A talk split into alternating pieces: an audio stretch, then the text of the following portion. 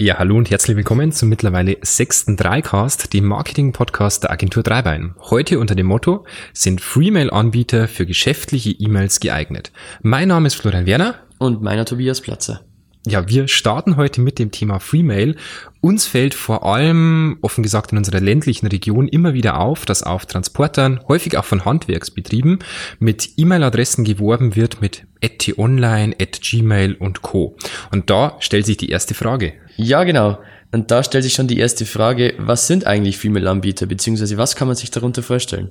Ja, Freemail-Anbieter sind kurz gesagt alle E-Mail-Provider, ähm, die kostenlos E-Mail-Adressen anbieten. Häufig sind das auch gleichzeitig Internet-Service-Provider, sogenannte ISPs.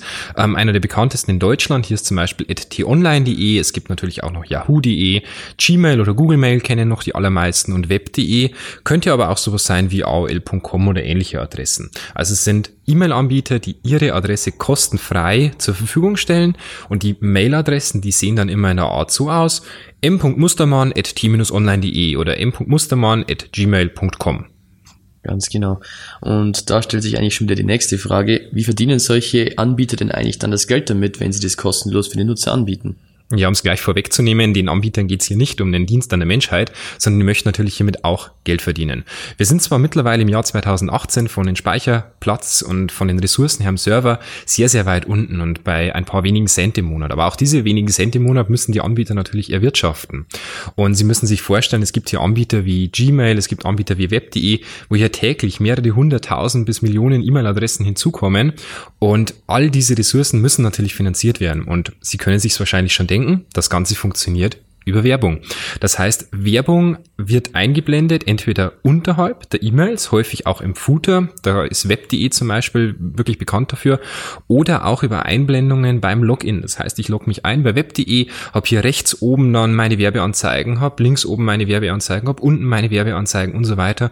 Und so finanzieren sich natürlich ähm, gerade diese Anbieter und das geht sogar so weit, dass die E-Mails programmatisch, also mit einem, mit einem Automatismus oder mit einem Algorithmus besser gesagt, ausgelesen werden und ihnen dann passende Werbeanzeigen dazu eingeblendet werden. Das sieht zwar dann so aus, dass der Werbepartner natürlich nicht sieht, wem sie eine E-Mail geschrieben haben und was da drin steht. Das sieht aber dann so aus, dass sie vielleicht mit einem Freund über den Kauf eines neuen Autos diskutieren und ein paar Tage später erhalten sie die passenden Google AdWords Anzeigen zu diesem Thema. Und das kommt genau aus diesen E-Mails. Und wenn ich jetzt sage, ich habe da kein Problem damit und ähm, würde das einfach ganz normal weiter nutzen wollen, ist das dann schlecht?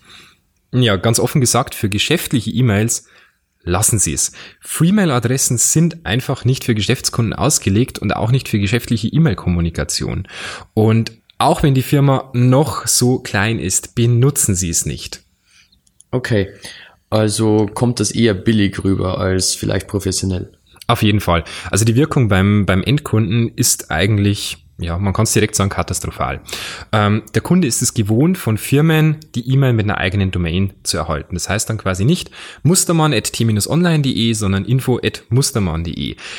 Der Kunde ist es einfach so gewohnt. Sie könnten sich das so vorstellen, als wenn Sie zum Kunden, zu einem Kundentermin hinfahren, mit einem beklebten, kostenlosen Leihauto Ihrer Werkstatt, einem VW Up oder ähnliches, kleiner geht's kaum, so nach dem Motto, nach außen hin ganz, ganz sichtbar ein Auto der Werkstatt und nicht Ihr eigenes. Und dann stellen Sie im Vergleich dazu einfach mal die Situation vor mit Ihrem Firmenwagen, der Ihre Beschriftung trägt, der Ihre Domain trägt und so weiter. Die Wirkung beim Kunden ist ja einfach eine ganz, ganz andere. Okay, dann werde ich das auf jeden Fall in Zukunft beachten. Aber wie sieht's denn mit Werbung innerhalb der Mails aus, wo wir gerade schon drüber gesprochen haben?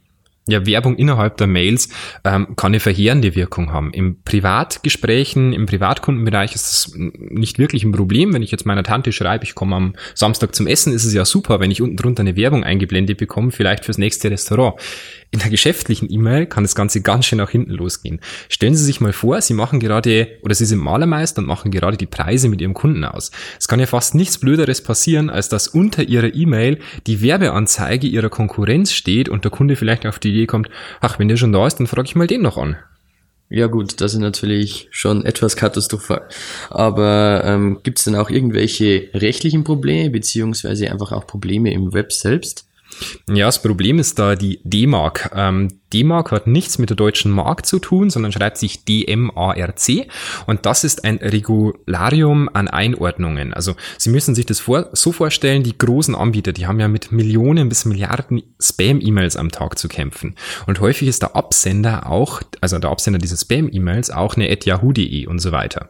Und deswegen hat man sich auf die sogenannte D-Mark Policy geeignet, äh, geeinigt. In dieser D-Mark Policy wird festgelegt, was mit E-Mails passiert, die von einer Domain, zum Beispiel yahoo.de, abgeschickt werden. Und da ist es ganz, ganz entscheidend, dass Sie als Firma ein E-Mail auf keinen Fall auf eine Free-Mail-Adresse ziehen, denn sie haben wahrscheinlich relativ viel Software und Hardware im Einsatz, die eigene Mails verschickt. Das könnte zum Beispiel sein die Buchhaltungssoftware wie Lexware. Das könnte aber auch sein sowas wie ein elektronisches Fahrtenbuch oder ähnliches. Überall dort, wo Sie eine Absender-Mail-Adresse eintragen können, wird eine E-Mail mit dieser Absenderadresse rausgeschickt. Jetzt haben Sie aber das Problem, der Absender ist ja dann nicht die Webseite yahoo.de, sondern in dem Fall zum Beispiel Ihr Lexware. Und das konkurriert nämlich mit der sogenannten DMARC-Policy. Das heißt, beim Empfänger wird dann geprüft, ist der Absender denn wirklich die die Yahoo-Webseite oder eine andere Webseite. In diesem Fall ist es eine andere. Das heißt, man hat so einen, einen sogenannten Hard Bounce. Und dieser Hard Bounce heißt, die E-Mail wird nicht zugestellt. Sie wird ganz, ganz, äh, ganz, ganz am Anfang am Server als Spam abgeblockt. Okay. Und wie sieht's mit rechtlichen Problemen aus, jetzt wo es zum Beispiel auch die neues DSGVO gibt? Ja, das schlimme Wort DSGVO. Ähm, da gibt's einige rechtliche Probleme. Und zwar gerade bei den Freemail-Anbietern. Sie müssen ja die Archivierung ihrer E-Mails gewährleisten und sie müssen die Löschung der E-Mails entsprechend auch gewährleisten. Was bei normalen E-Mail-Postfächern kein Problem ist, hier gibt es entsprechende Software, gerade für Firmen, ist bei Freemail-Anbietern kurz gesagt einfach so nicht vorgesehen. Das weitere Problem ist natürlich auch, ähm, wie schaut's denn aus mit Skalierbarkeit? Für einen Mitarbeiter ist es vielleicht noch händelbar, aber sobald der zweite dazukommt, gibt schon die ersten Probleme. Kriegt er eine separate Mailadresse, kann er sich mit dem gleichen Passwort einloggen? Wie sieht's denn dann aus, wenn der das Passwort ändert? Zum Beispiel ein Ex-Mitarbeiter, der irgendwie verärgert über die Firma ist, der dann das E-Mail-Postfach löscht und, und, und. Also man kann diese, diese Probleme endlos weiterspinnen. Ähm, ganz abgesehen von technischen Problemen, Kalender- und Kontaktsynchronisationen und so weiter, gibt's hier Probleme an allen Ecken und Enden, die eigentlich wirklich sagen, Freemail-Postfächer, nein. Und wie lässt sich das Problem dann am einfachsten lösen? Ja, ganz kurz gesagt über eine eigene Domain. Ähm, gehört sich sowieso für jede Firma eine entsprechend eigene Domain sich zu besorgen, für deutsche Firmen eine DE oder eine .com Domain und dann entsprechend die E-Mails über entweder IMAP-Postfächer abwickeln, wo man dann die entsprechenden rechtlichen Vorgaben über eine separate Software lösen kann. Oder wir empfehlen auch gerne Microsoft Exchange für die Microsoft-Kunden oder Google G Suite für alle Kunden, die ein gemischtes Netzwerk haben mit Linux, mit Mac. Und dann kann man entsprechend das Ganze professionell verwalten. Ansprechpartner hierfür ist im einfachsten Fall Ihre Werbeagentur, die auch Ihre Webseite betreut oder könnte auch sein Ihre Bürotechnikfirma oder Ihr IT-Betreuer. Okay, super. Dann lässt sich das auf jeden Fall sehr einfach und sehr schnell lösen. Ja, das war's mit Nummer 6 unseres Dreicasts, unseres Marketing-Podcasts. Wir würden uns wahnsinnig freuen, wenn Sie uns eine Rezension in iTunes hinterlassen. Motiviert uns auch ein bisschen weiterzumachen mit diesem Podcast. Ansonsten schauen Sie mal bei uns auf der Facebook-Seite vorbei, Agentur Dreibein, und auf der Website agentur-dreibein.de, wo es diesen Beitrag nochmal in schriftlicher Form gibt. Vielen Dank, schönen Tag, schöne Woche, bis zum nächsten Mal. Bis dann.